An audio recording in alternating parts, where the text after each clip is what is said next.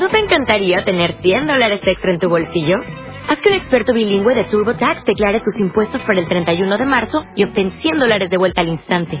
Porque no importa cuáles hayan sido tus logros del año pasado, TurboTax hace que cuenten. Obtén 100 dólares de vuelta y tus impuestos con 100% de precisión.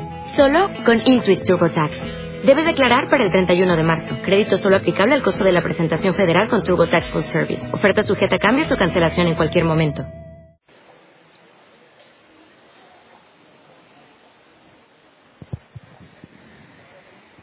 Buenas noches.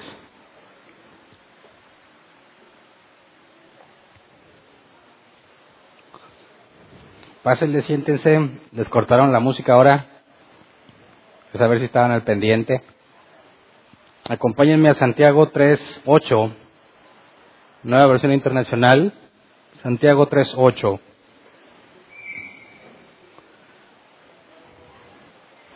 Pero nadie puede domar la lengua es un mal irrefrenable, lleno de veneno mortal.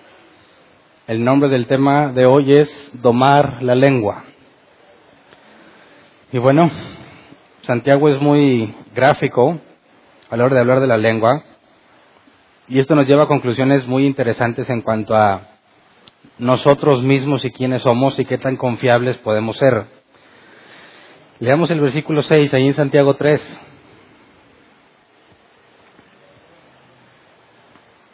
Dice Nueva Versión Internacional, también la lengua es un fuego, un mundo de maldad.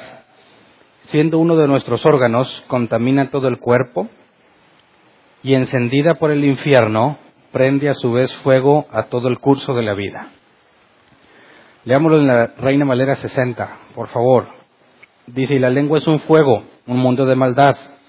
La lengua está puesta entre nuestros miembros y contamina todo el cuerpo e inflama la rueda de la creación y ella misma es inflamada por el infierno. Por último, traducción lenguaje actual dice las palabras que decimos con nuestra lengua son como el fuego. Nuestra lengua tiene mucho poder para hacer el mal. Puede echar a perder toda nuestra vida y hacer que nos quememos en el infierno. Quise que viéramos las tres versiones porque, si te fijas, la Reina Valera 60 habla de la rueda de la creación inflamada por el infierno inflama la rueda de la creación y ella misma es inflamada por el infierno.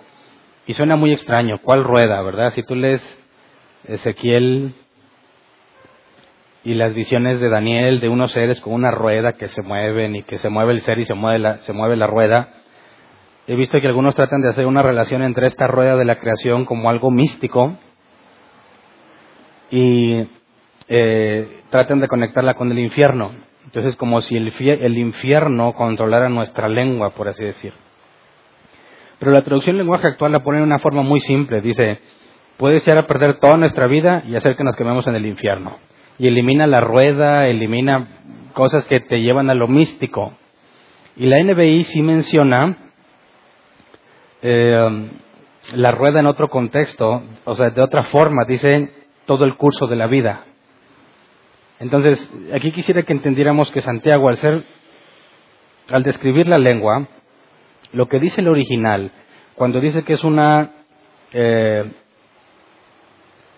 una rueda o inflama la rueda de la creación, la palabra inflamar se traduce como incendiar, es eh, flogizó, y la palabra rueda es trocos, que se traduce como rueda. El diccionario Helps nos da una traducción más en sentido figurado. Nos dice que literalmente es una rueda y que la rueda tiene un, eje que provoca que la rueda se mueva en círculo. De manera que al girar la rueda hace una figura circular. Y por eso en sentido figurado se traduce como circuito circular y la NBI lo dice como, lo llama o lo traduce como el proceso de la vida o el ciclo de la vida. Entonces, no nos está hablando de que la lengua tenga conexión con una rueda eh, de la creación en el sentido de que sea algo que exista en el universo, una especie de rueda en algún lugar, sino que cuando habla de rueda en el sentido figurado, habla de un circuito, un proceso que seguimos. Y cuando dice que de la creación, la palabra creación aquí es Génesis que se traduce como origen o nacimiento. Por eso la NBI dice que prende a su vez fuego a todo el curso de la vida. Entonces lo que está diciendo Santiago es que te puedes meter en tan graves problemas que toda tu vida se ve problemada. Todo el proceso de la vida del creyente va a estar problemada por medio de la lengua. Cuando nos dice también que es encendida por el infierno, la palabra encendida es la misma que vimos eh, con, la rueda eh, plogizó, pero la palabra infierno es geena, que proviene de un término hebreo para el valle de Inom. Y en este sentido, en este contexto, no está hablando del valle en específico, porque también esta palabra se refiere al lugar de tormento para el malvado. Y este lugar de tormento algunos lo ven como un punto, como no nos dice exactamente qué lugar, algunos lo ven como la morada de los muertos que no fueron salvos. Algunos tratan de usar la parábola del rico y Lázaro. Y a donde se fue el rico, algunos le llaman el infierno a ese lugar, a otros le llaman el Seol o el Hades. Y otros, cuando leen aquí la palabra Gehenna, piensan en el lago de fuego, el lugar de tormento eterno para los que no son salvos. Eh, no podemos saber con certeza a qué se refiere exactamente Santiago, cuál de los dos hace referencia, pero si fuese un lugar de tormento para el malvado, sea un punto intermedio entre tu muerte y el juicio final, o el lugar de destino final después del juicio del gran trono blanco, en, en este caso hace referencia que es el propio pecado lo que hace que muevas la lengua y digas cosas que no debes. Entonces, Santiago pone muy poca confianza en sí mismo en cuestión de las cosas que dices. Cuando habla de la lengua, tiene que ver con las cosas que decimos. Y bueno, en mi vida cristiana muchas veces al leer este pasaje lo relacionaba con, con la vida cotidiana, ¿verdad? Con, con saber cuidar lo que decimos, tener cuidado de lo que hablamos. Algunas veces me enseñaron que los chismes eran como una pequeña chispa que enciende un bosque y ahorita lo vamos a leer. Pero creo que, aunque sí aplica para la vida de cualquier creyente, en la vida cotidiana, no es el contexto que está, que está dándole Santiago. Es cierto que todos debemos domar la lengua, todos debemos tener control de la lengua. Pero el enfoque que Santiago le da en este capítulo tiene más, es decir, tiene absoluta relación con los maestros. Vamos a Santiago 3.1. Santiago 3.1 nos dice, nueva versión internacional, hermanos míos, no pretendan muchos de ustedes ser maestros, pues como saben, seremos juzgados con más severidad. Y luego empieza a hablar de la lengua. Así que no está hablando de la lengua como un tema independiente de lo que está diciendo, sino en relación a los maestros. Así que lo que vamos a ver que se dice con respecto a domar la lengua, y más adelante nos habla de la sabiduría mundana y la sabiduría que proviene de Dios, tiene que ver con los maestros. Es cierto que lo puedes aplicar en la vida de cualquier creyente, pero en este contexto es claro que está hablando contra los que pretenden ser maestros. Ahora, la palabra aquí pretenden eh, es traducida de otra manera en la Reina Valera 60. Dice, hermanos míos, no os hagáis maestros muchos de vosotros. En nuestro idioma, pretender puede implicar como que simulas o finges que eres algo, pretende ser maestro. Pero en el original está hablando de realmente convertirte en maestro. Cuando habla de pretender o hagáis, la palabra es hinomai, que se traduce como llegar a ser o convertirse en. Entonces, está hablando de todos aquellos creyentes de las tribus que estaban dispersas a quienes estaba dirigida la carta. Todos aquellos judíos que habían creído en Jesús, que estaban tratando de convertirse en maestros. A ellos directamente es la advertencia sobre el dominar la lengua y sobre controlarla. Porque una lengua desenfrenada en la boca de un maestro hace muchísimo daño a la iglesia. Entonces, es cierto que entre nosotros nos podemos hacer daño unos a otros eh, hablando de congregantes, pero es mucho mayor el daño que un maestro que no sabe refrenar su lengua hace a la iglesia. Entonces, cuando nos dice, no traten de convertirse o no pretendan ser maestros, muchos de vosotros, fíjate que Él nos incluye, ¿verdad? De muchos de ustedes, pues como saben, seremos juzgados con más severidad. Entonces, vamos a leer las palabras de Pablo sobre aquellos que pretenden ser maestros. Vamos a Romanos 2, 17 al 24. Creo que las palabras de Pablo y ahorita más adelante algo que dijo Jesús al respecto nos puede llevar al contexto sobre qué tipo de maestros son estos. Romanos 2, 17 al 24 dice, ahora bien, tú que llevas el nombre de judío, que dependes de la ley y te jactas de tu relación con Dios, que conoces su voluntad y sabes discernir lo que es mejor porque eres instruido por la ley, que estás convencido de ser guía de los ciegos y luz de los que están en la oscuridad, instructor de los ignorantes, maestro de los sencillos, pues tienes en la ley la esencia misma del conocimiento y de la verdad. En fin, tú que enseñas a otros, ¿no te enseñas a ti mismo? ¿Tú que predicas contra el robo, robas? ¿Tú que dices que no se debe cometer adulterio, adulteras? ¿Tú que aborreces a los ídolos, robas de sus templos? Tú, perdón, tú que te jactas de la ley, deshonras a Dios quebrantando la ley? Así está escrito, por causa de ustedes se blasfema el nombre de Dios entre los gentiles. Entonces, según el contexto de Santiago, que también tiene que ver con los judíos, Pablo hace una acusación directa de estos judíos que sintiéndose seguros en el conocimiento que tienen de la ley, al venir a la congregación cristiana, tratan de imponer lo que saben, tratando de ser maestros. Y Pablo aquí señala la incongruencia entre lo que dicen y lo que hacen. Y eso es lo que vimos el domingo. La inconsistencia de aquellos que aseguran tener fe, pero que con sus obras lo niegan. En este caso, Pablo deja ver que los judíos, seguros de lo que saben, al llegar a una congregación donde también hay gentiles, que por eso tenemos el concilio de Jerusalén en Hechos 15, de los problemas que surgieron al tener congregaciones con gentiles y judíos, donde los gentiles hacían cosas que eran abominables para los judíos y donde los judíos querían imponerle reglas a los gentiles. Vemos que Pablo empieza a advertir contra aquellos que tratan de imponerse con los ignorantes, en este caso podríamos hablar claramente de los gentiles, o de los que no tenían tanta preparación en cuanto al estudio de la ley, y tratan de hacerse maestros y demostrar que saben, pero a la hora de llevar a la práctica lo que enseñan, se quedaban muy cortos. Vamos ahora a 1 de Timoteo 1, 3 al 7. 1 de Timoteo 1, 3 al 7 dice, al partir para Macedonia, te encargué que permanecieras en Éfeso y les ordenaras a algunos supuestos maestros que dejen de enseñar doctrinas falsas y de, prestar, y de prestar atención a leyendas y genealogías interminables. Esas cosas provocan controversias en vez de llevar adelante la obra de Dios, que es por la fe. Debes hacerlo así para que el amor brote de un corazón limpio, de una buena conciencia y de una fe sincera. Algunos se han desviado de esta línea de conducta y se han enredado en discusiones inútiles. Pretenden ser maestros de la ley, pero en realidad no saben de qué hablan ni entienden lo que tanta seguridad afirman. Nuevamente que hay una acusación directa contra los judíos que quieren ser maestros. Piensan que porque saben mucho de la ley pueden enseñar en términos del Evangelio. Y es un grave error, porque el Evangelio se centra en la gracia y la ley se centraba en las obras.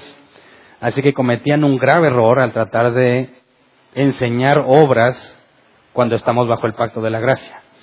Y lo enseñaban como si lo realmente lo supieran. Por eso dice aquí que no saben de qué hablan ni entienden lo que con tanta seguridad afirman. Entonces podemos ver que era un problema en las congregaciones, donde los judíos trataban de imponerse como, maestros en la congregación. Vamos ahora a lo que dijo Jesús, Lucas 20, 46 al 47. Lucas 20, 46 al 47. Cuídense de los maestros de la ley. Les gusta pasearse con ropas ostentosas y les encanta que los saluden en las plazas y ocupar el primer puesto en las sinagogas y los lugares de honor en los banquetes. Devoran los bienes de las viudas y a la vez hacen largas plegarias para impresionar a los demás. Estos recibirán peor castigo. Así que tienes otra ilustración de gente que habla, dice, pero no hace. Pero tratan de apantallarte haciendo largas plegarias, orando bonito, ¿verdad? Con palabras elegantes. Tratan de maquillar sus obras con las cosas bonitas que dice. Entonces, cuando dice que estos recibirán peor castigo, es lo mismo que Santiago decía. ¿verdad? No pretendan hacerse maestros, muchos de ustedes recibirán mayor condenación. El punto es que está acentuando la enorme responsabilidad que está sobre un maestro y la congruencia que debe de tener. Alguien a quien se le otorga la credibilidad para predicar, puede tener más de una vez la tentación de convertirse en un individuo así. Cuando un maestro en una congregación se le respeta y se le da credibilidad a sus palabras, es muy fácil que tienda a desviarse. Porque empieza a confiar en sí mismo y empieza a confiar en lo que sabe, en lugar de reconocer lo que leímos en el pasaje inicial, que la lengua es un peligro enorme. ¿Y cuál es el instrumento principal de un maestro? La lengua. Así que Santiago está advirtiendo a los maestros, no te jactes de lo que sabes, no te jactes de cómo la gente te cree, porque nadie puede domar la lengua. Eso te debe llevar a humildad en lugar de llevarte a la jactancia. En lugar de sentirte especial porque eres escuchado, deberías de tener mayor temor en el sentido de reverencia y respeto a la hora que usas tus palabras para tratar de comunicar algo. Y no solamente Santiago habla sobre las palabras y la lengua, sino sobre las acciones que a fin de cuentas desencadena lo que dijiste. Entonces, un maestro en la, iglesia puede ser de mucho beneficio para la congregación o puede generar muchísimo daño. Quizás es más fácil identificar los falsos maestros que los buenos, ¿verdad? Son más notorios. Pero cuando hablamos de la lengua, hagamos el ejercicio el día de hoy de todo lo que analicemos ahora de cómo va a describirlo, analicémoslo desde el punto de vista del maestro. Vamos a leer Santiago 3.2. Santiago amenaza con la condenación que acarrea ser maestro y la responsabilidad que conlleva para tener congruencia. Luego dice el versículo 2, todos fallamos mucho. Si alguien nunca falla en lo que dice, esa es una persona perfecta, capaz también, también de controlar todo su cuerpo. Y fíjate cómo habla de si eres capaz de controlar lo que dices, mucho más fácil sería de controlar lo que haces. Entonces, todos fallamos mucho. En esta frase Santiago se incluye. Así que Santiago no está hablando de que ellos fallan, les dice, los ustedes que pretenden ser maestros tengan cuidado porque trae más condenación. Va a ser más severo el juicio con ustedes. Pero luego dice, todos fallamos mucho. Aquí sí se incluye. Fíjate cómo la advertencia es para los de la, los destinatarios de la carta, pero cuando habla de fallar se incluye, todos fallamos mucho. Si alguien asegura que nunca falla, es decir, en lo que dice, entonces debemos esperar que su comportamiento sea perfecto. Si tienes la capacidad de filtrar todo lo que piensas y decir solo lo correcto, sería mucho más sencillo que hagas lo correcto, ¿no? Es más, sería una consecuencia lógica. Si siempre estás buscando las palabras correctas y nunca ofendes a nadie, implica que tienes un dominio perfecto de ti mismo. Así que se esperaría de que aquel que sabe domar la lengua sea perfecto en sus obras, en controlar todo su cuerpo. Versículo 3 al 6 dice, cuando ponemos freno en la boca de los caballos para que nos obedezcan, podemos controlar todo el animal. ¿Y aquí quién es el caballo? La persona. Si estás diciendo, si Santiago dice, tú eres capaz de frenar tu lengua y no ofender a nadie, entonces controlas todo tu cuerpo. Así como si al caballo se le pone eh, freno en la boca y controlas todo el caballo, aquella persona que asegura que es sabio al hablar, tendría que demostrarlo con un comportamiento perfecto. Dice versículo 4, fíjese también en los barcos, a pesar de ser tan grandes y de ser impulsados por fuertes vientos, se gobiernan por un pequeño timón a voluntad del piloto. Y ahí está la analogía, la analogía clara también, que lo que dices determina el rumbo de muchas cosas. Y desde la perspectiva de un maestro, no nada más determina el rumbo de tu vida, sino el rumbo de la vida de los que te oyen. ¿verdad? Así que hablar a la ligera, cuando se te concede el beneficio de exponer la palabra, es un enorme riesgo. Sacar conclusiones a la ligera y transmitirlas como si fueran verdad es un enorme riesgo. Porque lo que tú dices afecta enormemente a todos los que te creen.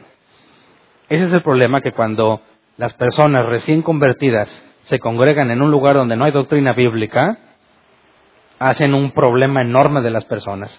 Hace que muchas personas tropiecen, se aparten del cristianismo y aquellos que han sido elegidos por Dios pues regresan después de un tiempo llenos de, golpes y heridas y malas experiencias a causa de que les enseñaron mal. Era una persona que genuinamente experimentó un nuevo nacimiento, pero en manos de un falso maestro, tropieza, cae, es engañada, se da de topes contra la pared, porque es imposible poner en práctica la falsa doctrina y obtener buenos resultados, ¿verdad? Tú la puedes poner en práctica, pero el resultado que vas a obtener no va a ser bueno, no va a ser el que la Biblia dice. Y eso genera mucho conflicto.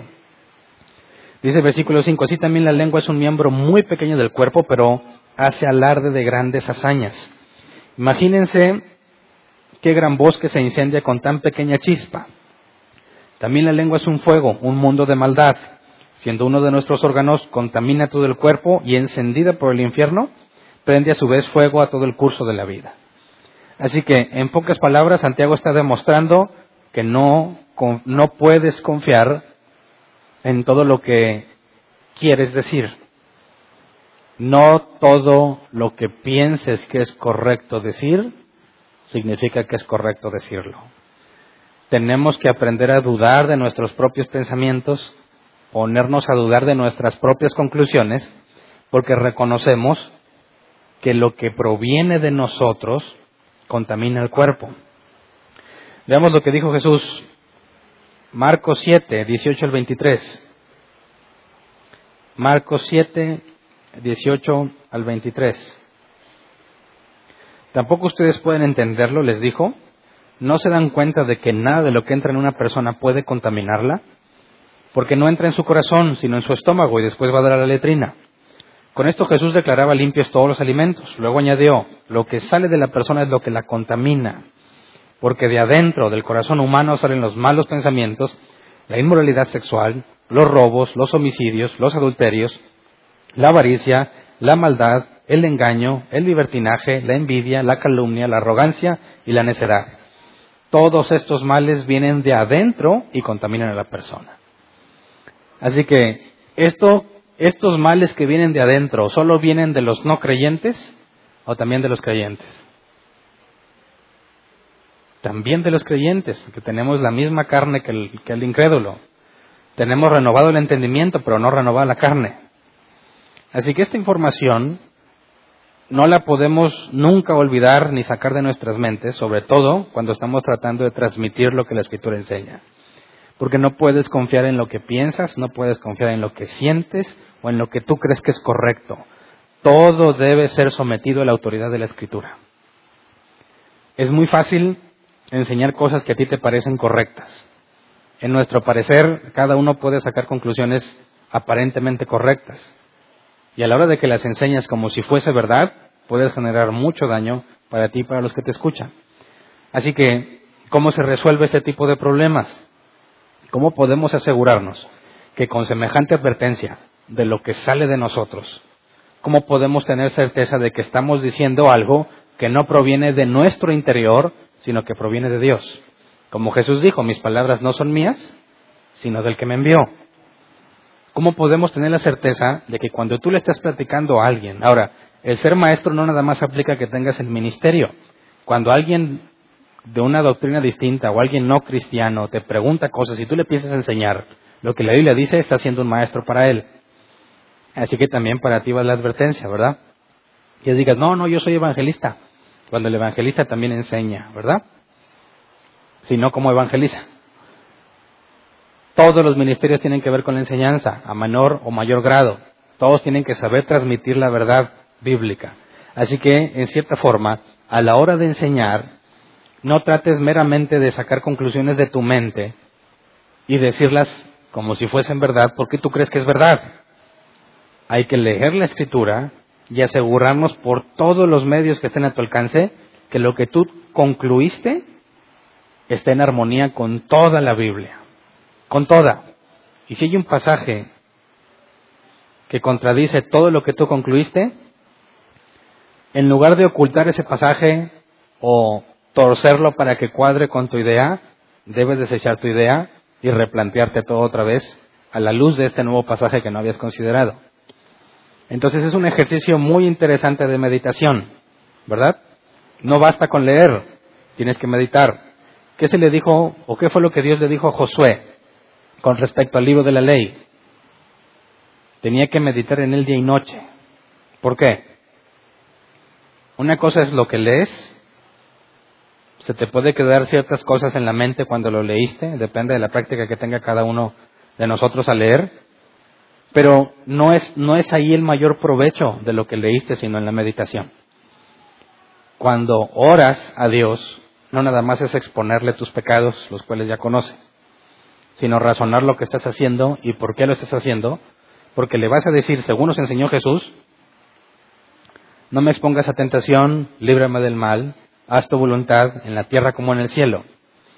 Si le pedimos a Dios que haga su voluntad, eso no significa que milagrosamente lo va a hacer, sino que es por medio de ti que va a hacer su voluntad. Y tienes que meditar si lo que estás haciendo va, va de acuerdo a lo que Dios ha dicho o no. Porque cuando le dices, Señor, haz tu voluntad en mi vida, no es un acto mágico y sobrenatural que va a suceder sobre ti, sino que Dios te va a guiar a aplicar correctamente lo que has aprendido. Y la meditación es una parte importante de eso. Lo que sabes y lo que haces, cómo se relaciona. Es sorprendente cómo muchos cristianos no razonan para nada la escritura. Y dicen, ¿qué opinas del aborto? Pregúntele a un cristiano qué opina del aborto. Y muchos cristianos no mencionan la Biblia para nada.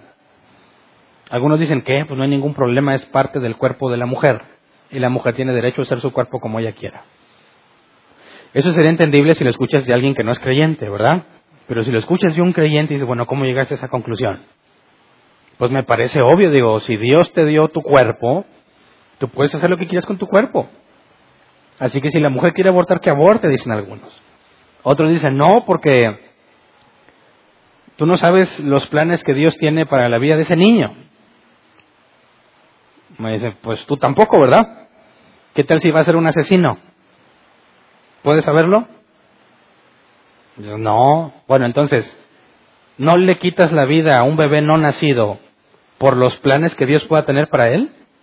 Tampoco es una razón fuerte porque tampoco tú sabes los planes que pueda tener para él.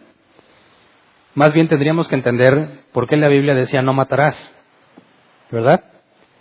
Porque el hombre es a imagen de Dios y yo no puedo hacer daño a algo que no me pertenece, algo que tiene la misma imagen de Dios como yo la tengo, por consecuencia no tengo derecho ni control sobre la vida de otro individuo antes o después de nacer. El razonamiento de por qué Dios pide las cosas te debe llevar a una aplicación. Preguntan algunos, ¿es malo tener novio o novia? Y empiezan un chorro de argumentos. No, pues es que sí, mira, si llegas al matrimonio bien experimentado. ¿De dónde sacaste esa idea? No, pues es que un amigo me dijo, que le pregunté al tío, le pregunté a quién sabe quién. ¿No se supone que eres cristiano y que lees la escritura?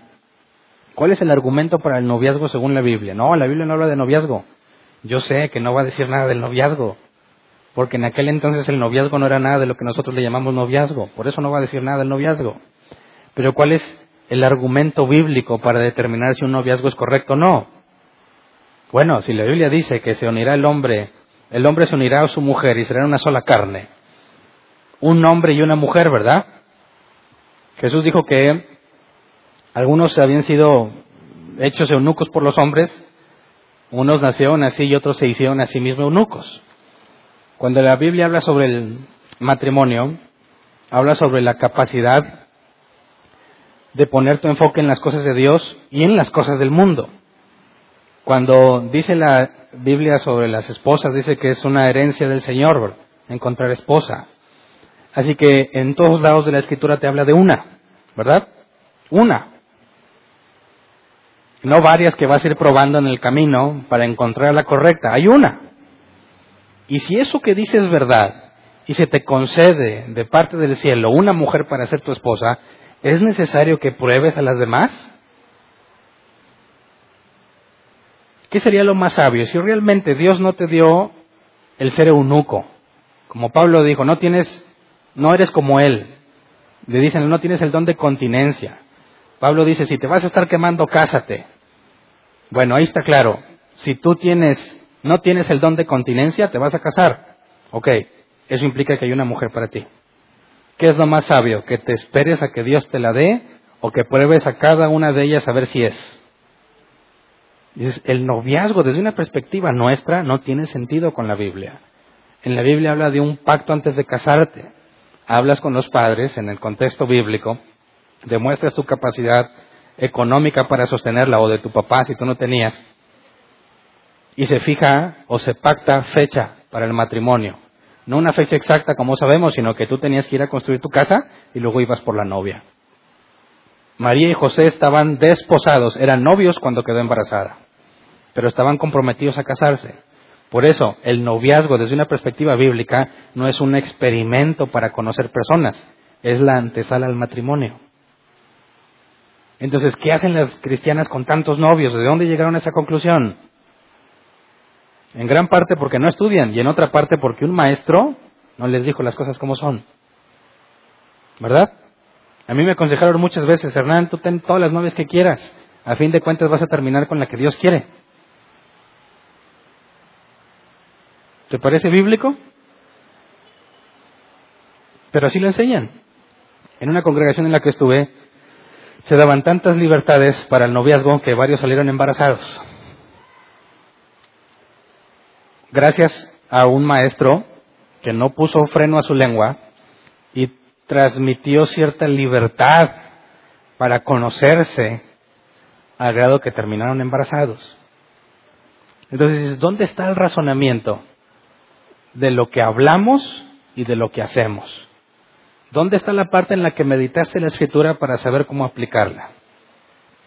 ¿Dónde está la parte donde lo que has escuchado pudiste transformarlo en acciones. Casi nadie hace eso. Y aunque hay una responsabilidad en cada individuo, mucho tiene que ver con el maestro en la congregación. Porque cuando él no controla su lengua y dice lo que le parece mejor, genera problemas en toda la congregación y en todo aquel que le escucha eh, con una fe ciega.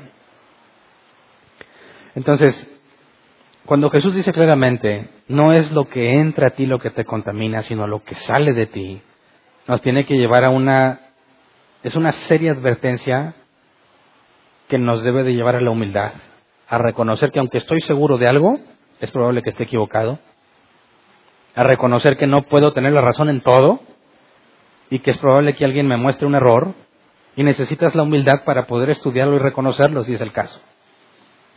Pero si no se reconoce y no se refrena la lengua, genera un montón de conflictos dentro y fuera de la congregación, porque se empiezan a hacer sectas y grupos.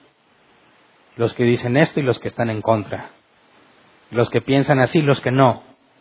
Y en lugar de buscar la forma de concluir en base a la escritura, como el concilio de Jerusalén, donde llegan a unos diciendo que se tienen que circuncidar los gentiles y llegan a otros diciendo que no es necesario, se reúnen los apóstoles, se reúnen los ancianos, se encierran en una discusión hasta que concluyen, según la escritura, que ya estaba profetizado que Dios iría a las naciones, que Dios también iría a los gentiles y que por consecuencia no se les debe de poner ninguna carga.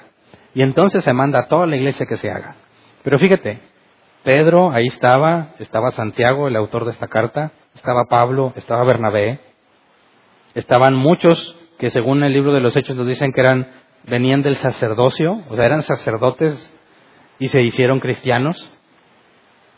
Toda esa gente ahí, que en tiempos de Jesús los propios fariseos que ahora estaban en el cristianismo, que siempre debatían con Jesús, ahora estuvieron buscando la forma de llegar a un punto en común para determinar lo que la iglesia debería de hacer.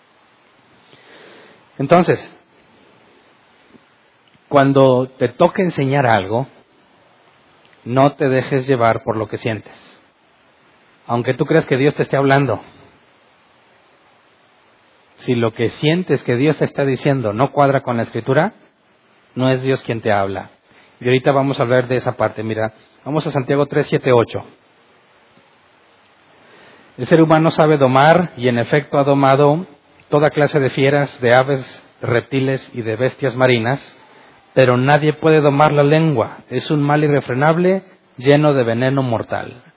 En Romanos 2 Pablo hablaba también de esto. Sus bocas están llenas de serpiente de áspides. habla de la gravedad de la naturaleza humana y cómo a pesar de que tengamos un entendimiento renovado, no podemos confiar plenamente en lo que decimos. Versículo 9 al 12 dice, con la lengua bendecimos a nuestro Señor y Padre, y con ella maldecimos a las personas creadas a imagen de Dios. De una misma boca salen bendición y maldición. Hermanos míos, esto no debe ser así. ¿Puede acaso brotar de una misma fuente agua dulce y agua salada? Hermanos míos, ¿acaso puede dar aceitunas una higuera o higos una vid? Pues tampoco una fuente de agua salada puede dar agua dulce. Y ya que el propio Santiago reconoce que todos fallamos, todos nos hemos encontrado al, al menos una vez, y eso ya es mucho decir, al menos una vez en esta situación donde con tu boca bendices y con tu boca maldices. ¿Alguien de aquí lo ha, lo ha maldecido un cristiano? ¿Maldicho? ¿Tan poquitos?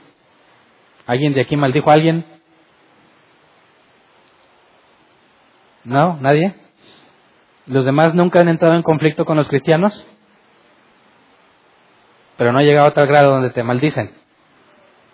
Nunca te han dicho, no te metas con un hijo de Dios porque no sabes lo que te va a pasar. Normalmente, ¿qué defienden? Su postura, ¿verdad? Yo he escuchado muchas veces a cristianos famosos, predicadores muy famosos, que maldicen a todo el que está en contra de ellos. Y la gente amén, gritan eufóricos. ¿Qué dice Santiago? No puede ser que con la boca bendigas y maldigas a los que son imagen de Dios. La maldición no es algo que el cristiano debe de hacer. Y no hablo de las palabras malsonantes propiamente, ¿verdad? Hablo de las supuestas maldiciones espirituales. Sabemos en el contexto histórico que cuando un judío se apartaba del judaísmo hablando de la ley de Moisés, y se hacía creyente, en la sinagoga lo maldecían. Proferían maldiciones contra él. Porque según la ley de Moisés, vives o mueres según las obras, ¿verdad? Las bendiciones te alcanzan o las maldiciones te alcanzan dependiendo de lo que hagas. Así que el que se apartaba del judaísmo, la sinagoga donde él se congregaba, de ahí lo maldecían. Y, ponían, lo ponían como escarnio a todos los demás a ver a quién más se atreve. Muchos cristianos dicen también lo mismo, dicen que si mientras estés en la cobertura de ellos no te va a pasar nada, pero si te sales de la cobertura el demonio te está esperando y te va a ir mal. Y es una especie de maldición para el que se va, dice, déjalo, se va con Satanás. ¿Cómo puede ser? Si es un elegido de Dios ya enderrado, si Dios lo ha salvado, podrá andar de rebelde, pero eso nunca implica que va a estar bajo maldición porque Dios ha decidido bendecirlo. ¿Qué fue lo que Dios le dijo a Balaam? Que no podía maldecir a quien Dios había decidido bendecir. Y los israelitas hicieron muchísimas cosas mal, ¿verdad? Y como quiera, Dios no permitió que Balaam los, los maldijera, porque él había decidido bendecirlos. Obviamente no a todos los que estaban ahí, ¿verdad? Pero dentro de los israelitas que habían sido elegidos por Dios, Dios no permitía que se les maldijera porque es imposible maldecir a quien Él ha bendecido. Entonces, cuando un cristiano pretende maldecir a alguien, lo hace en absoluta ignorancia, porque no sabe que sus palabras no tienen poder alguno, sobre todo porque esa maldición está motivada por sus, propios, sus propias entrañas, no por lo que la Escritura enseña. Es triste ver a los cristianos temerosos de las maldiciones. He conocido personas, incluso yo mismo también lo llegué a sentir. No quieres decir nada contra el ungido del Señor porque luego te pierdes la bendición. Es una especie de maldición, ¿verdad? Pero decimos que pierdes la bendición. Bueno, si la pierdes es porque te maldicen. Y vives temeroso buscando no perderla, no quedar en maldición por parte de los mismos creyentes cualquier maestro o cristiano que con su boca bendiga y maldiga a los que son imagen de Dios, está siendo completamente incongruente y acarrea más condenación. Seremos juzgados todos por lo que decimos, de toda palabra ociosa daremos cuentas. Pero a los maestros, más. ¿Por qué? porque no nada más ellos cometen el error, sino que se llevan a mucha gente con ellos. Versículo 13 y el 16. Fíjate, ¿quién es sabio y entendido entre ustedes? Hablando entre los que pretenden ser maestros, ¿verdad? ¿Cómo sabes qué maestro realmente es sabio? ¿Por la forma en que predica? ¿Por las cosas que dice? ¿Lo bonito que ora?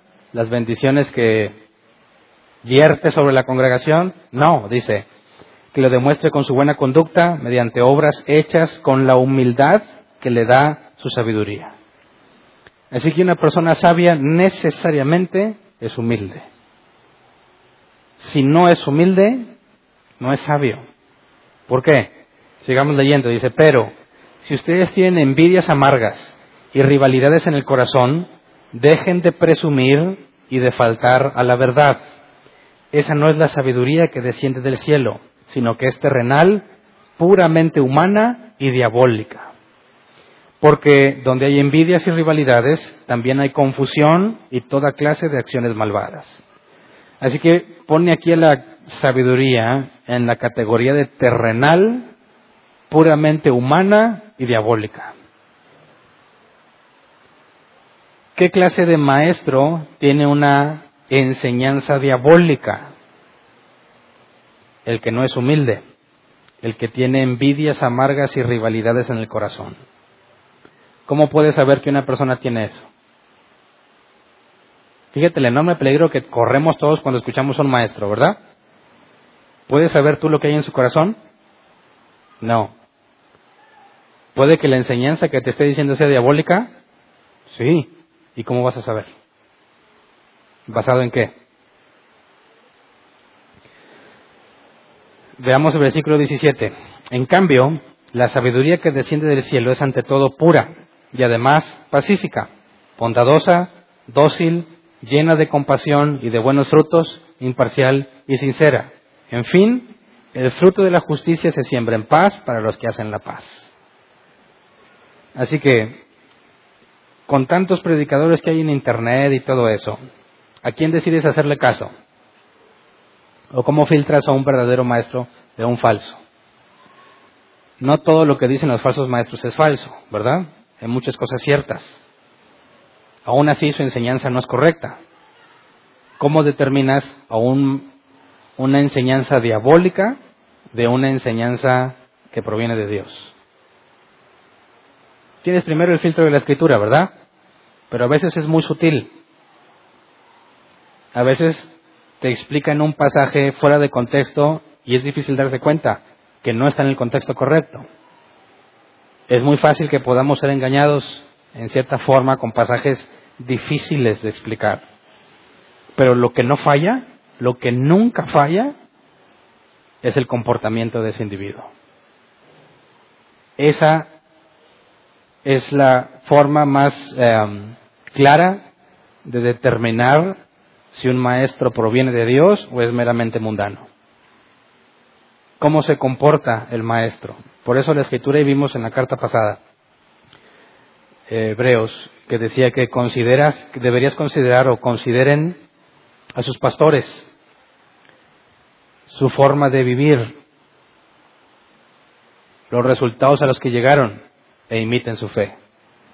Y hablábamos de que no se trata nada más de creerle al que está enfrente, porque si realmente lo que enseña es sabiduría de Dios, su comportamiento tiene que ser de acuerdo a eso. Por eso dice que si sabes refrenar la lengua, dominas todo tu cuerpo. Si una persona asegura que su enseñanza es correcta, si él realmente la entiende y es correcto lo que enseña, tiene que vivir de acuerdo como dice, ¿verdad? Si no, es falso. Ahora, pone dos tipos de sabiduría, la que viene de Dios y la que es terrenal, puramente humana y diabólica. ¿Existen dos tipos de sabiduría, sí o no? No.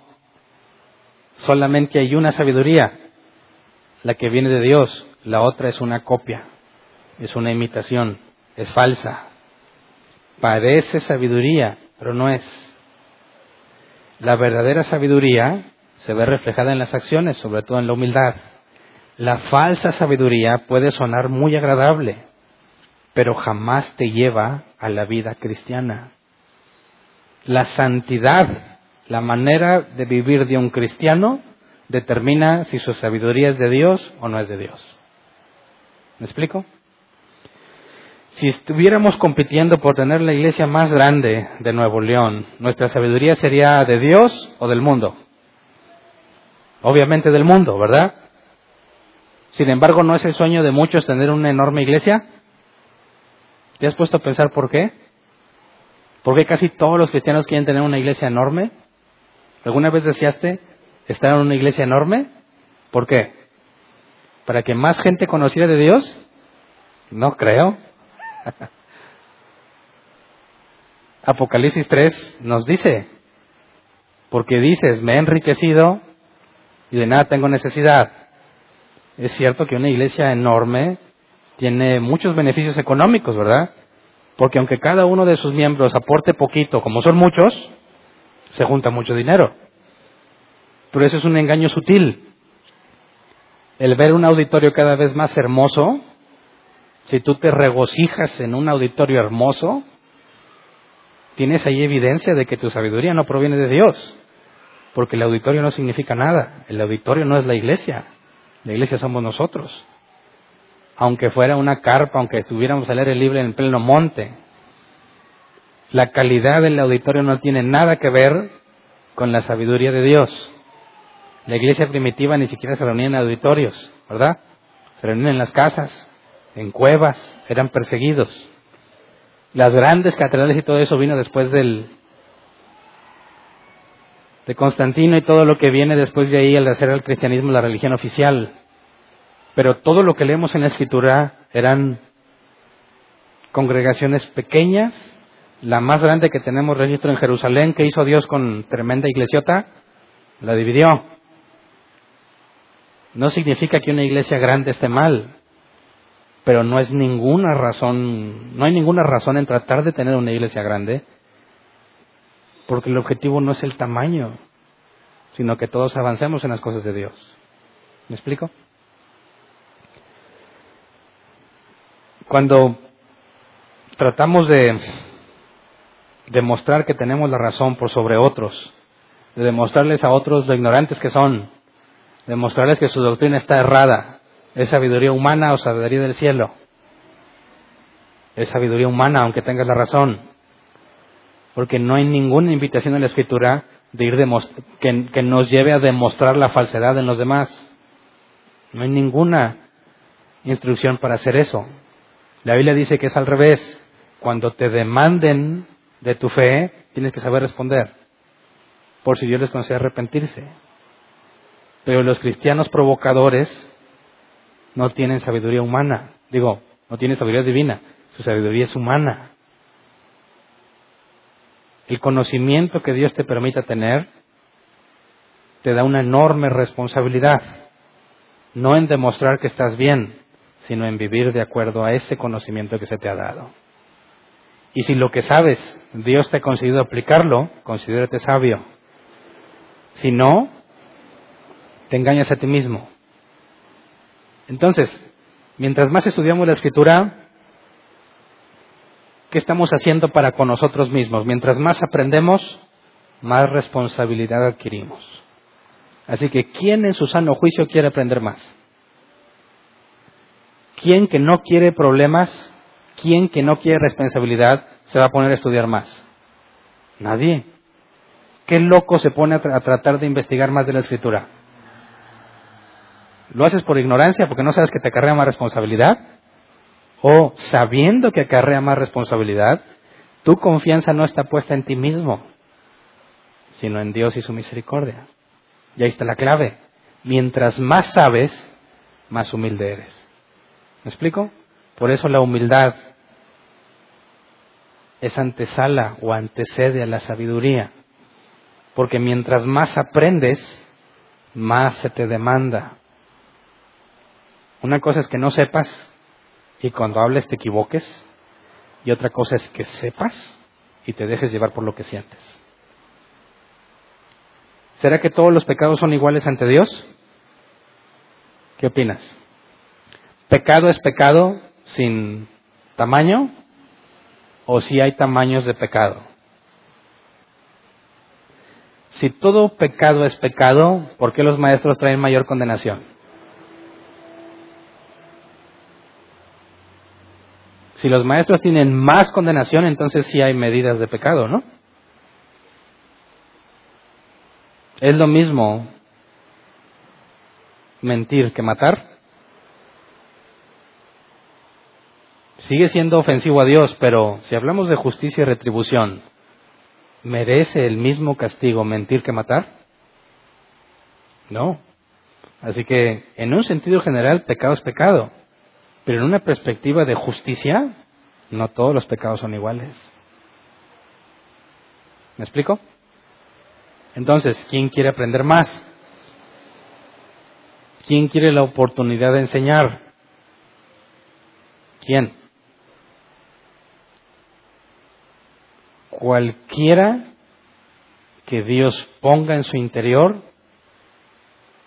ser maestro. Porque no quiero asustarlos. No quiero que piensen que no conviene ser maestro. El problema con querer ser maestro es confiar en ti mismo y en lo que dices. Pero si Dios te ha llamado a ser maestro, lo vas a hacer porque su Espíritu Santo está en, él, en ti. Y si Él te está llamando, Él va a estar contigo y Él te va a disciplinar y te va a corregir. El problema es pensar que tu sabiduría, tu conocimiento y los libros que has leído y lo que hayas escuchado o quien hayas, de quien hayas aprendido, eso no te hace maestro. Eso te pone en una situación muy grave, porque pretendiendo ser maestro no tienes la sabiduría para vivirlo. Pero el que está siendo puesto por Dios y se quiere alocar, ¿qué va a hacer el Espíritu con él? Lo va a disciplinar, porque Dios disciplina al que ama. Así que el problema de esos maestros no es ser maestro o querer ser maestro. El problema es que confían en sí mismos, no refrenan su lengua y son incongruentes en sus acciones. ¿Por qué? ¿Por qué están haciendo eso? ¿Por qué viven así? porque Dios no los ha llamado a ese ministerio. Y ahí está el problema de lo que Jesús acusaba. Les encanta ser los primeros, les encantan los primeros lugares. Eso no es humildad. Esa sabiduría que pretenden tener no proviene de Dios, son falsos maestros. Por eso cuando leímos las palabras de Pablo, deja, en claro, ten cuidado de los falsos maestros. Gente que no ha sido puesta por Dios como maestro, confían en sí mismos, confían en lo que saben y hacen un enorme daño a la congregación. Pero el ser maestro no tiene nada de malo, ni tampoco implica mayor peligro que otro ministerio. El punto es que tienes que estar seguro de que es Dios quien te está llamando a eso. ¿Y cómo puedes saberlo? Por tu vida. ¿Verdad? Piensa y sea honesto contigo mismo. Cuando aprendes algo, ¿qué te da más ganas de hacer? ¿Contarle a alguien lo que aprendiste o ponerlo en práctica? ¿Qué es lo que más te motiva? Cuando estás leyendo el dices, uy, ahora sí, van a ver, esta no se la sabe nadie. Y tratar de decirle a otro lo que aprendiste, en lugar de decir, espérate, espérate, esto lleva mucha responsabilidad, déjame trato de vivirlo, entenderlo y luego trato de explicarlo. ¿Te das cuenta de la diferencia? Ahora, es bien fácil caer en el otro lado, ¿eh? Aprendes algo que nadie sabe. La tentación es mucha, muchísima, de ir a pantallar a todos los que puedas. Te vas a ganar reputación de cristiano espiritual. Te van a empezar a decir que tú sí tienes sana doctrina. Y es una tentación muy fuerte. Pero si Dios te está llamando y caes en esa tentación, te va a humillar ante todos los que pensabas apantallar. Por tu bien. ¿Conoces algún cristiano que quería apantallar y terminó humillado? ¿Sí? ¿O no? No lo tengas en mal concepto si terminó humillado, porque ¿de qué está dando evidencia? De que Dios lo ama. ¿Verdad? Y si terminó humilladote, Dices, Dios es bueno, que lo corrigió. ¿Qué sería lo más feo que Dios podría hacer con él? Dejarlo en el error. ¿Verdad? Así que, ¿cuántas veces te ha humillado Dios? ¿Ninguna? Aguas. ¿Verdad? Fíjate cómo parece contrario. El maestro sabio dice, es humilde, pacífico, todas esas características. El maestro que viene del mundo o que tiene sabiduría humana no refrena su lengua. Le da rienda suelta a lo que piensa y a lo que siente, sin temor alguno. Y lamentablemente es mucho más fácil conocer a alguien que no refrena su lengua que a alguien que sí la refrena. Así que, ¿qué es lo que nos toca hacer? con lo que aprendiste hoy, ¿a quién se lo vas a contar? Tampoco se trata de que no le digas a nadie, ¿eh? no, pues yo no le digo nada. Se trata de que tengas la humildad de decir que lo que estás entendiendo va basado en la escritura y no es algo que nació en ti. ¿Cuántas veces escuchaste Dios me reveló esto? De manera que, ¿a quién necesitas para recibir la revelación de Dios? A Él. ¿Realmente Él es indispensable? No. Ahora, ¿por qué le llama revelación? Revelar es algo que supuestamente está escondido, ¿no? Y que a ti te lo mostró. Dice, ¿de dónde lo sacaste? De la Biblia. Entonces no te lo reveló. Tiene escrito cientos de años. ¿Verdad? Y muchas personas lo han leído y lo han entendido, si el Espíritu Santo está con ellos. Así que, ¿cuál revelación? ¿Es algo nuevo? No, está en la escritura, entonces no es nuevo. Tiene siglos y siglos ahí. ¿Me explico?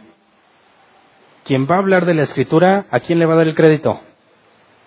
A la escritura, a la palabra de Dios, no a una habilidad especial que él tenga, para encontrar secretos ocultos.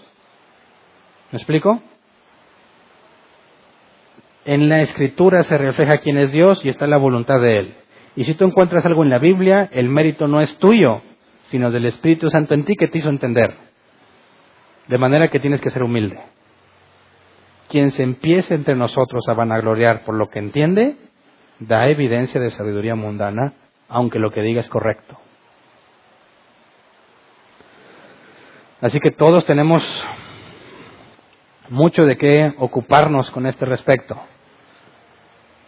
Sobre todo cuando Dios te conceda la oportunidad de platicar con alguien que no sabe lo mismo que tú sabes o que sabes que está engañado y que Dios te da la oportunidad de hablar con él. Es una oportunidad muy valiosa no la eches a perder tratando de demostrar lo sabio que eres. Cada que una persona te haga una pregunta, velo como una oportunidad de parte de Dios para exponer su verdad, porque de todo lo que responda se te va a demandar.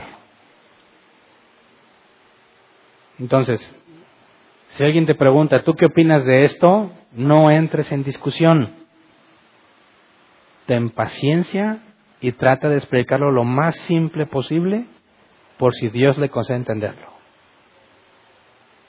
Si no le concede entenderlo, no discutas. A nada vas a llegar si Dios no le permite entenderlo. ¿Me explico? Si nosotros creemos en las doctrinas de la gracia y sabemos que por gracia tenemos y sabemos lo que sabemos, no se te olvide el predicarla, ¿verdad? por gracia Dios me ha dado esto, pero tú no das gracia a los demás. No les tienes paciencia. No tratas de instruirlos en la verdad. No trates de demostrar lo mucho que sabes. Más bien, sé pacífico, bondadoso, dócil, lleno de compasión, de buenos frutos, imparcial y sincero. Eso es lo que dice aquí. Eso es lo, lo que demuestra que eres sabio. Así que ¿cuántas oportunidades te ha concedido Dios? ¿Cuántas has echado a perder? ¿A cuántas personas les has demostrado que están mal? ¿Y a cuántas personas trataste de hacerles ver su error? Que son cosas muy distintas. Cada oportunidad, por favor, cada oportunidad que se presente, respira hondo, respira profundo, aunque sea bien necio, Cálmate, serénate, que es lo más difícil, y acuérdate que tú estabas más necio todavía, y Dios te otorgó misericordia. Y cuando te acuerdes de lo inútil, ignorante que eras, vas a ver que tú estabas peor que tu contrincante.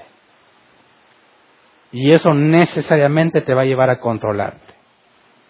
A decir, mira, pongámoslo de una manera simple, que eso es lo más difícil. Todos fallamos en eso, ¿verdad? Todos. Pero entonces pongamos más esfuerzo en explicar con paciencia demostrando que nuestra sabiduría proviene de Dios por estas acciones. Ser pacífico, bondadoso, dócil, lleno de compasión, de buenos frutos, imparcial y sincero. Si lo que dices es bíblico y va acompañado de eso, la Biblia dice, mi palabra no volverá vacía. Si tú le dijiste muchas cosas verdaderas, pero tu comportamiento no fue este, prácticamente echaste a perder la oportunidad. Porque de qué sirve que le hayas dicho la verdad si con tus hechos la niegas. ¿Verdad? Así que bueno, si la sabiduría que proviene del mundo, las rivalidades, los pleitos y las discusiones han sido parte de nuestras vidas, necesitamos ponernos a cuentas con Dios. Lo bueno es que Él es misericordioso. Lo bueno es que Él es paciente. Y si nos equivocamos, no tardes en ponerte a cuentas con Dios y en confesar el pecado. De manera que la próxima oportunidad que tengas puedas responder como conviene. Lo digo porque es común escuchar quejas en distintas personas fuera de esta congregación quejas de los que pretenden tener sana doctrina. Y lo he dicho en otras ocasiones. Ya últimamente no me han dado puntuales de aquí, pero en otras ocasiones, y lo digo por si alguien lo está haciendo todavía, he escuchado o me ha, llegado a mis oídos que las personas de árbol plantado tienden a ser muy, ¿cómo ponerlo? Muy picudas, eh, muy peleoneros, provocadores. Yo pienso que de nada te sirve tener la verdad si te comportas así.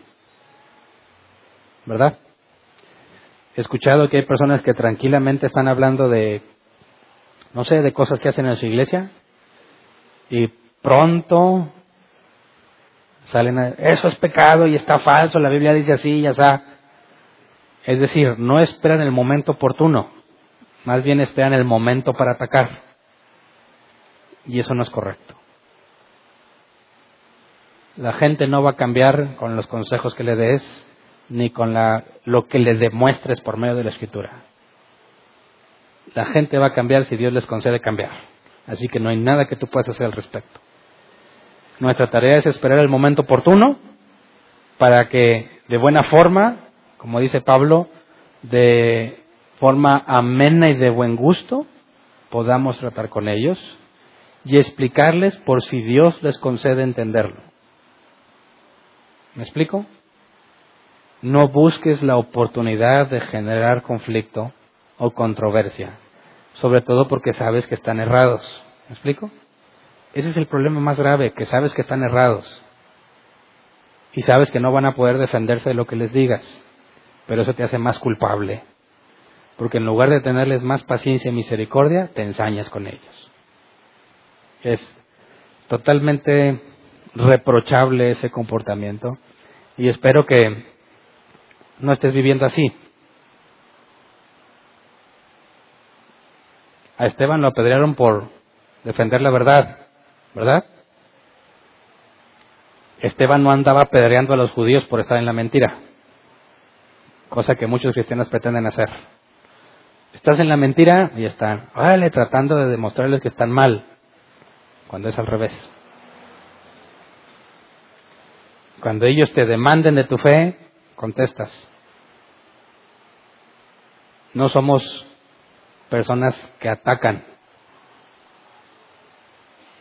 No somos personas que, que tengan que demostrar que tienen la razón por medio de argumentos.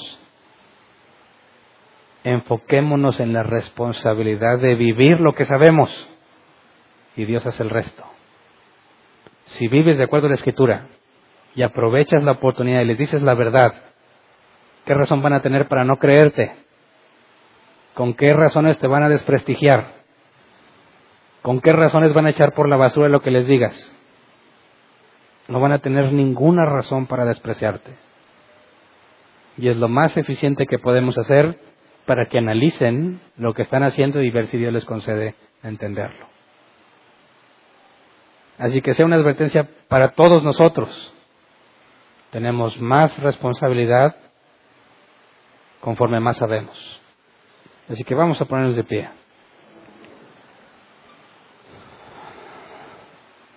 Si el mismo Santiago reconoce que falla al tomar su lengua, ¿qué nos queda a nosotros, verdad? Pero con mayor razón, sabiéndonos pecadores, tengamos cuidado de lo que decimos.